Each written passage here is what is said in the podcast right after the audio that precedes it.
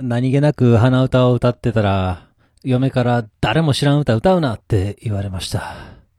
いつの間にか地下アイドルの歌を無意識に歌うというやばいおっさんになってます。どうも、ラフでございます。え趣味でレーザークラフトやってますと、時々ね、友達からあれ作ってとか、これ作ってとか、あ依頼をね、受けるわけなんですけれども、今回、スマホケースを作ってとお願いされました。まあね、あの、占いイベントが終わったということで、まあ、ここ1年以上ももうタロットカードばっかり作ってましたから、まあ、久々にね、違うもんでも作るかと、喜んで受けさせてもらったわけなんですけれども、あれと、むむむと、そういえば、この占いイベントの前のクソ忙しい時に、キーホルダー作ってってなんか依頼があったなと。あれ確か2月ぐらいに受けて、まあ、ちょっと忙しいから気を長くして待っとけと、言ったなって思い出しました。もう4月です。2ヶ月放置しております。まあ、キーホルダーはね、そんなに難しくないんで、まあ、おそらく1週間もあれば、デザインからすぐね、えー作れてしまうんでしょうけれども、あえて、この後から依頼された、時間のかかるスマホケースから作ります。まあ完全に順番逆なんですけど、これをする理由は簡単でございます。えーキーホルダーの依頼主は男で、スマホの依頼主が女の子やからですやん。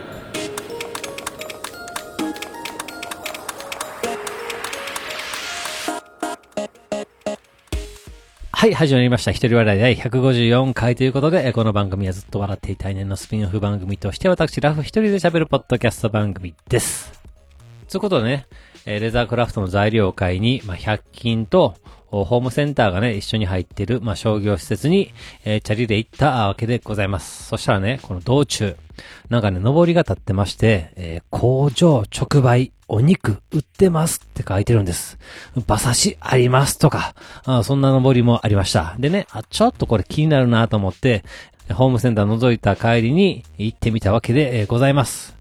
そしたらね、どうもね、このトフロ系列の工場で、まあ、いわゆる、えー株式会社ラムラっていうところなんですけども、まあ、トフロとか、あトリゲンとか、もう数多くのね、お店を経営している会社の、まあ、何なんでしょうね、セントラルキッチンみたいな場所なんでしょうかね。で、えー、何ですか、馬刺し、えー 100g550 円とかね、えー黒毛和牛がいくらとか、えー黒豚ロースがいくらとか、牛タンいくらとか、まあ、肉を中心にね、他にはもうパスタとかね、えー豆腐とか、あ春巻き、えーそして餃子とかもね、置いてましたね。まあ、これね、全部、冷凍で売ってるというわけでございます。で、まあ、せっかくやしね、なんか買おうと思って見てましたら、鹿肉が売ってるんですね。で、私、学生の頃、まあ、とある芸人さんの家に行く機会がありまして、まあ、そこでね、鹿刺しを食べたんです。これがね、死ぬほど美味しくて、この頭の中に鹿イコールめっちゃ美味しいってイメージがもう昔からあるわけでございます。ということでね、もう何も考えずにね、鹿肉注文をしてみました。ついでに馬刺しも頼んでみました。で、なんかもう持ってきてもらったのがもうこのブロック肉ですよ。おまあ、馬刺し、お馬さんはま 200g かなまあ、1000円ぐらいでした。で、鹿はなんと 800g、まあ、2000円ぐらいですよ。もうね、これ、どでかい肉ですわ。で、あ、こんなん買って帰って大丈夫かなってちょっと不安になりつつ、まあちょっとこれおもろいなと思って、まあジュニアに見せたらどんな反応するんかなって思いつつ、まあね、これを持って帰ったわけでございます。で、まあね、とりあえず冷凍庫に入れて、えー、まあ馬刺しは切るだけで OK やけど、まあ、鹿はどうやって料理しようかななんてまあまあ考えていたわけでございます。まあほどなくして、えジュニアが帰ってきたんで、え肉の塊見せたら、まあ、おっさん相変わらず変なもん買ってくるななんて反応されまして、えー嫁に至ってはですね、冷蔵庫の場所を取るから邪魔だと言われてしまいました。しかも、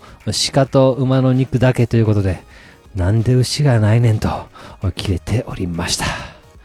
えー家族のためにと思って、えー買ってきて、えーそして切れられると。まあ、知ってたけど、人生こんなもんやね。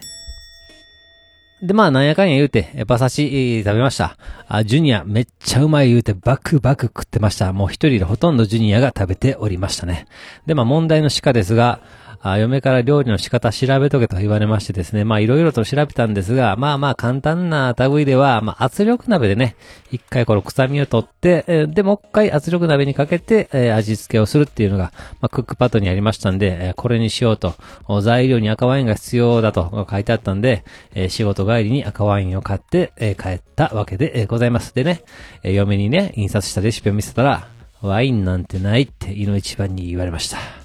買ったワインを見せたら、チって言ってました。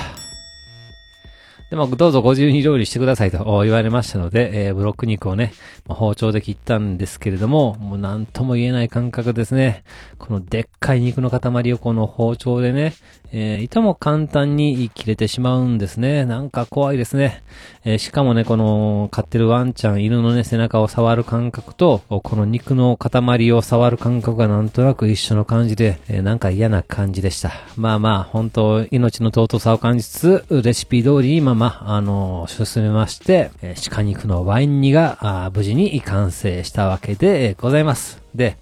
どないやと、ね、あの、昔食べて美味しかった鹿肉、この久々に食べるぞと、いうわけで一口食べたんですけれども、ちょっとパサついてました。まあ、鹿肉は脂身が少ないということらしいんでね、えー、ごま油をちょっとつけて食べたらいいよって、えー、ネットに書いてあったんで、えー、ごま油つけて、え、食べましたら、これがなかなかのうまさでございます。でね、え、嫁とジュニアに、え、食べてよって言って食べてもらいました。あジュニアは美味しいと言って食べてくれました。あ嫁は臭いと言っておりました。つうかもうあれですやんね。もう美味しいって勇気1ミリもないですよね。人生こんなもんよね。はい。というわけで番組では皆様からの歌りをお待ちしております。メールアカウント、Gmail アカウントですね。ズトワラットマーク Gmail.com、zutowr アットマーク Gmail.com の方までよろしくお願いいたします。というわけで最後までお聞きいただき皆さん、大きいんです。そして、さよなら。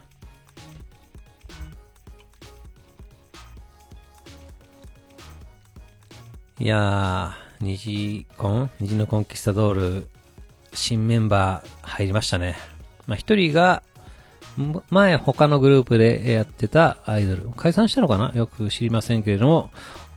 その一人が、まあ、ニジコンに一人加入ということと、もう一人はなんと、昔、ニジコンにいたメンバー、もう引退して、引退じゃない、えっ、ー、と、卒業したメンバーがなんと復帰するということで、えー、一人、新たに入ったというわけで、まあ、計ね、2名、えー、入ったようでございます。まあまあ、あとね、オーディションの方もね、やってますんで、えこれから新しい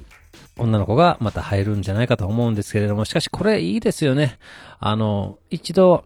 辞めた人が復帰できるシステムをちゃんと、まあ、システムというか、まあ、そういうことを、ね、受け入れるというのはすごいいいなと思いますね。えー、なんて言うんですか、この一度、外を見て、えー、ね、見聞を広めてというかね、まあ、自分を磨いて、大きくなって、えー、帰ってくると。まあ、ずっといるのとはまた違った、あの、成長したあメンバーが一人増えるというようなあ感覚があって、すごいいいと思いますね。で、まあこれでね、二次コも12人に戻って、えー、さらに今度、新しい子も増えるというわけで、えー、何人になるんでしょうね。もう、かなりの人数の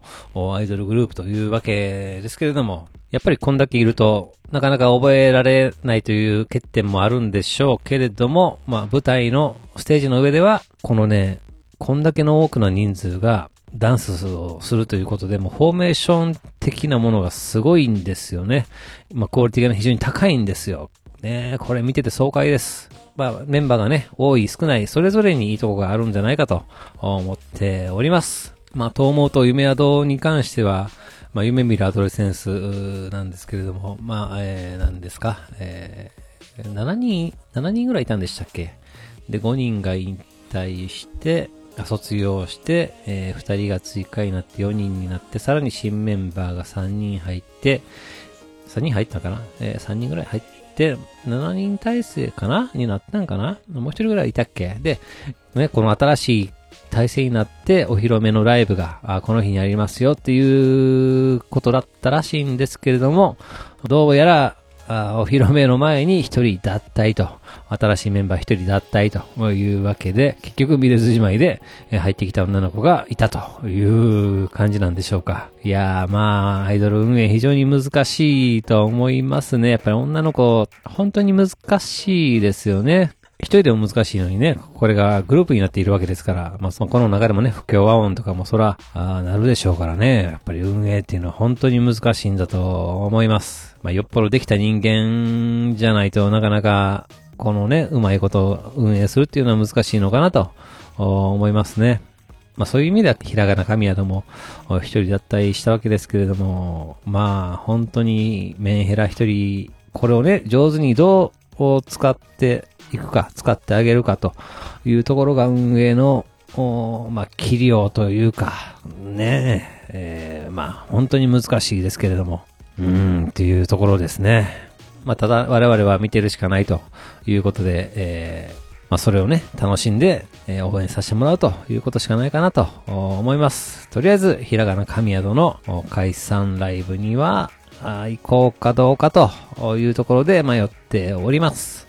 ね、コロナがね、まあコロナが終わってね、えー、声出し、いわゆるコールができるようになったら本当に、えー、いの一番に虹子のライブには行ってみたいと思っているんですが、さあね、いつになることやらという感じですよね。コールがね、できるようになるのが先か、私のアイドル熱が冷めるのが先か、さてさて、一体、どっちが長く続くのでしょうか。というわけで、またね。